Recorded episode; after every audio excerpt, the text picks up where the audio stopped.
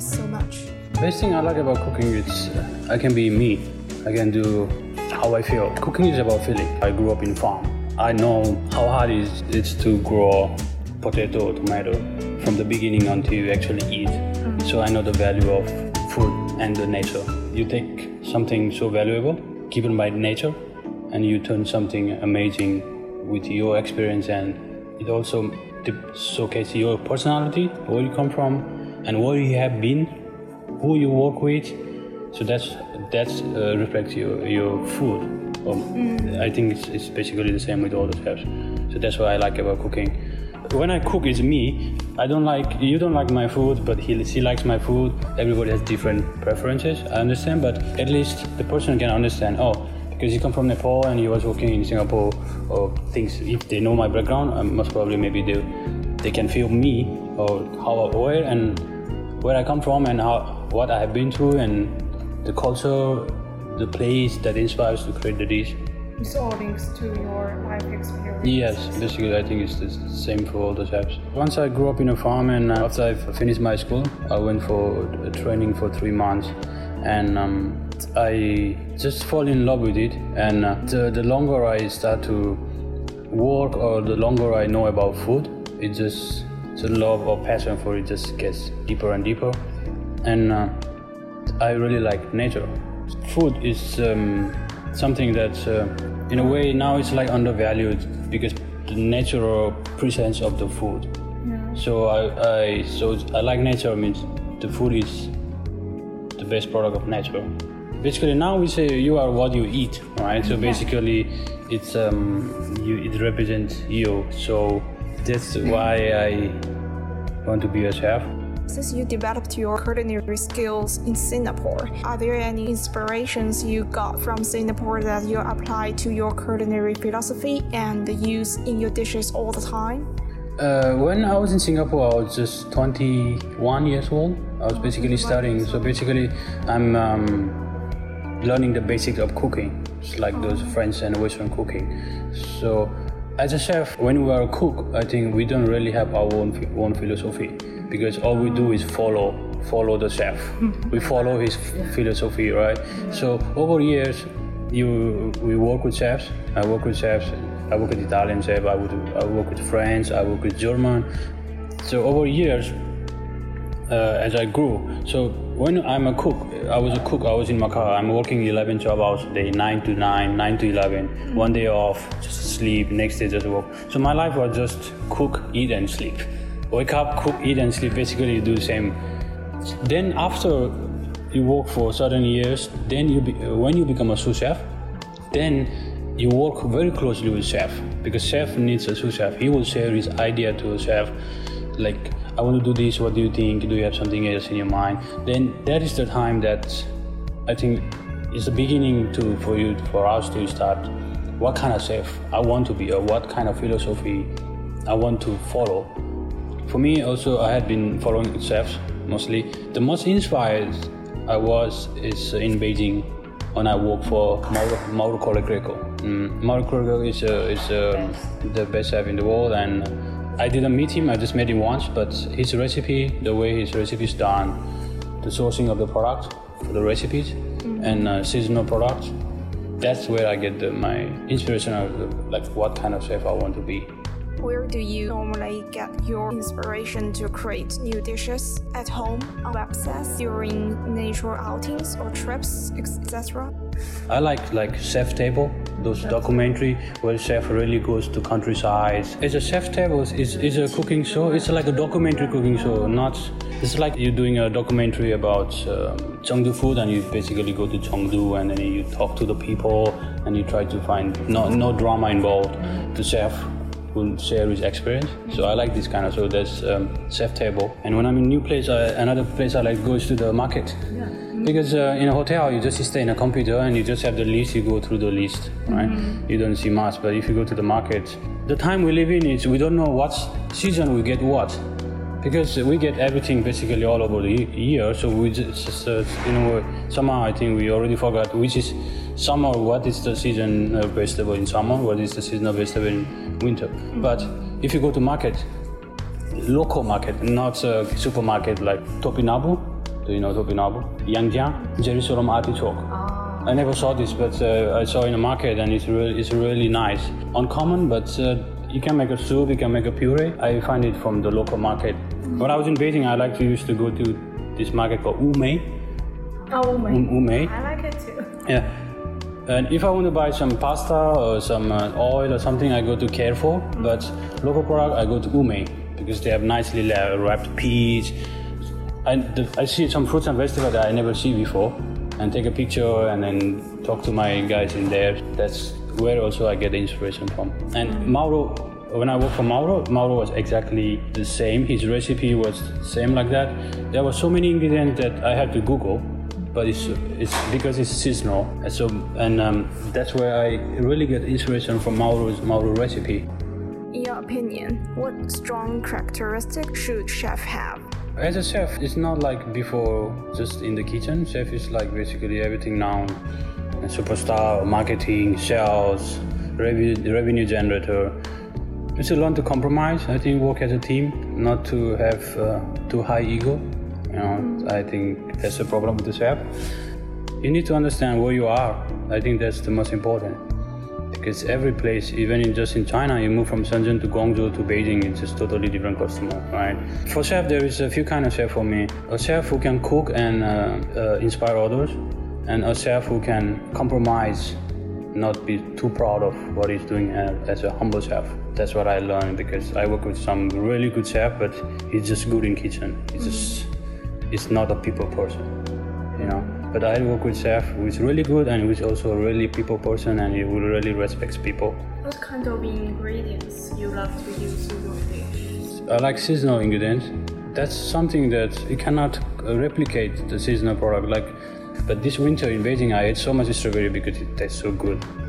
But I never tasted ate strawberry, so I like natural product, like seasonal natural product. Because and also the special thing about natural product is, like example, there's certain a lot of kind of mushroom we can get all around the year, but mm-hmm. there's this the mushroom.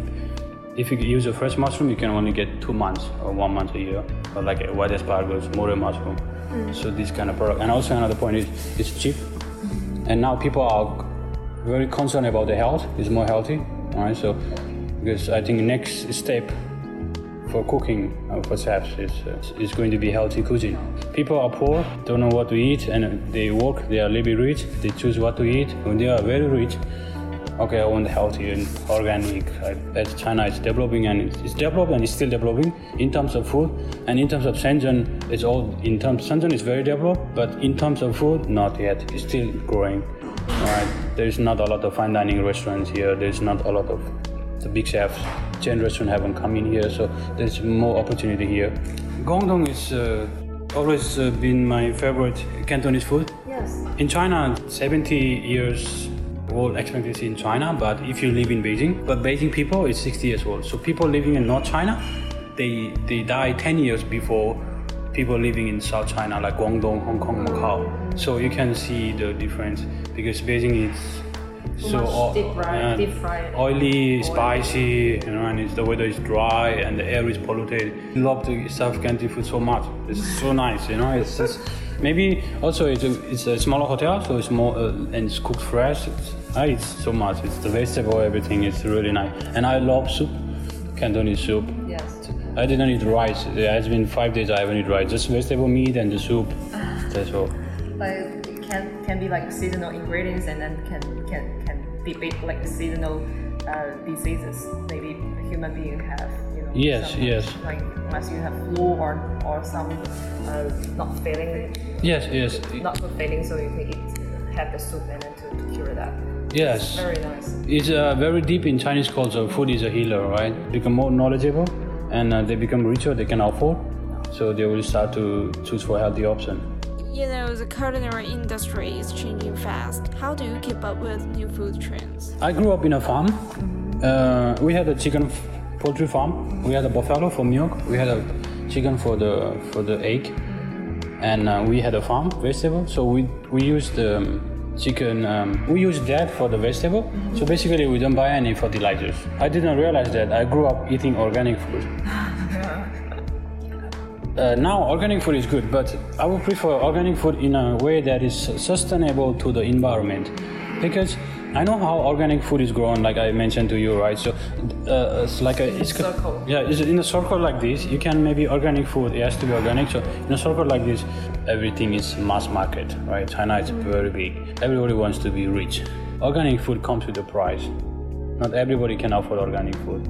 Because if organic, there's a potato in the market, it's 10 kg for 10 RMB for 1 kg. If it's organic, it can be 25 to 30 RMB per kg, right? So in a way, this organic food is only for rich who can afford. The global warming is very bad now, and it's getting more and more bad. If the organic food doesn't help just to sustain the environment, I think uh, we should just stick to healthy cuisine and seasonal products. I'm here as a chef de cuisine, and it's um, Park is, is my is my first time in Hyatt. And uh, people, my previous chef has told me that people like you should work for Park Hyatt. I think I can see the reason why. I think because um, Park Hyatt is uh, food, basically I think everything, and also it doesn't have boundary. Here it's like uh, Western food and Chinese food. You can do Cantonese Chinese food. You can do Sichuan Chinese food. You can just put, uh, but then we can still put the Chinese element elements inside. So it's like a east meets the west in one place, you know. And in 47th floor where you look over the whole city. So and it's my first time in Shenzhen, and also first time in Hyatt. So I will follow the Hyatt philosophy and try to do the dish that Chinese guests who prefer like east meets west, like tenderloin with some kind of maybe abalone and tenderloin. I'm planning to do as a because tenderloin is a western and abalone is something that's high like quality and high high level in Chinese ingredients. So maybe we do this that's a western tenderloin, which is very nice from Australia, and we do a Dalian fresh abalone on top, and uh, so it also helps with the shells. It's not it doesn't come cheap. So and uh, so I'm thinking to find a balance like that. Try to understand the guests.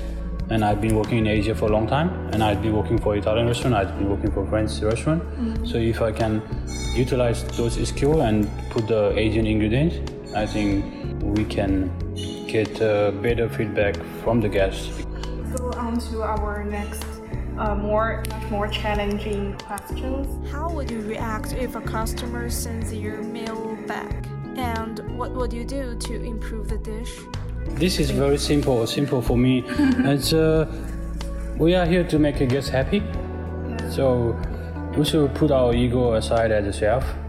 Even it's your best dish that you have been doing for 10 years. If a guest don't like it, guest don't like. Just uh, ask him what he likes, what, how he'd like it to be done, and just make for him, make him happy. It's simple because um, I was in Macau, my first job, and uh, I was just a little boy, just following the chef making pasta. And this Italian chef, he was really good because um, he um, learned from his father. And uh, some guests complain the pasta is hard, the rice is hard, but he don't want to make it soft. But okay, I understand you're Italian, it's Italian culture, but we are in China. But still, uh, the customer is very important, and especially here, I think uh, you know me, you know the place better than me, and also another point is we work for Park Hyatt, uh, so even if it's uh, difficult, it's uh, just you just don't like the dish. Just we have to fix it. Just uh, if it's salty, we make a new one. Just whatever we do, he's happy. Make sure he's happy. So for me, it's um, that's important, and I don't think this question is challenging. I think it's just simple for me because. Um, This happens. It happens, and I have seen. Uh, I have to just tell you example of myself, right? So, and also another point with me, this one I think is uh, when it comes to me, I think uh, it's easier for me to handle because I come from least developed countries, and I have been to many countries. I work with many great chefs, general manager, F&B director, and I'm now here in Park Hyatt as chef de cuisine. But I still don't forget where I come from and now what I have been through and how where am I am, where am I now. So I will respect that. I won't be so proud to say that oh the customer don't know how to eat. You know, just tell the manager because at the end chef doesn't face the customer, manager face the customer, right? It's very difficult for him outside. And I am not good at talking. If I was a uh, if I was a waiter, I don't know what would I have done. You know? So So you, you, you have been in different countries, like mostly in Asia, like now in Shenzhen. So, uh, what kind of food you you prefer much, like Western or East or Eastern or or more uh, Southeast or Beijingese? If you talk about Chinese food, my choice is always be Cantonese. Right. Uh, even at home, and my wife is Cantonese, and I can make some this pork rib soup with corn and just boil it for two three hours, and you have some spinach. So just something simple, fresh, and it just feels good for your body. And uh, since I was, uh, I come from Nepal, but people in uh, things uh, Nepalese eat a lot of curry. Yes, they do, but um, like I grew up in a farm, I can feel the, the, the taste of the nature. So I like uh, natural and seasonal products, and I don't like too heavy stuffs. Like the, the curry is good, but not every day. I just like some simple rice, vegetable, like Cantonese style soup, and the taste I have is totally match the the Guangdong people taste.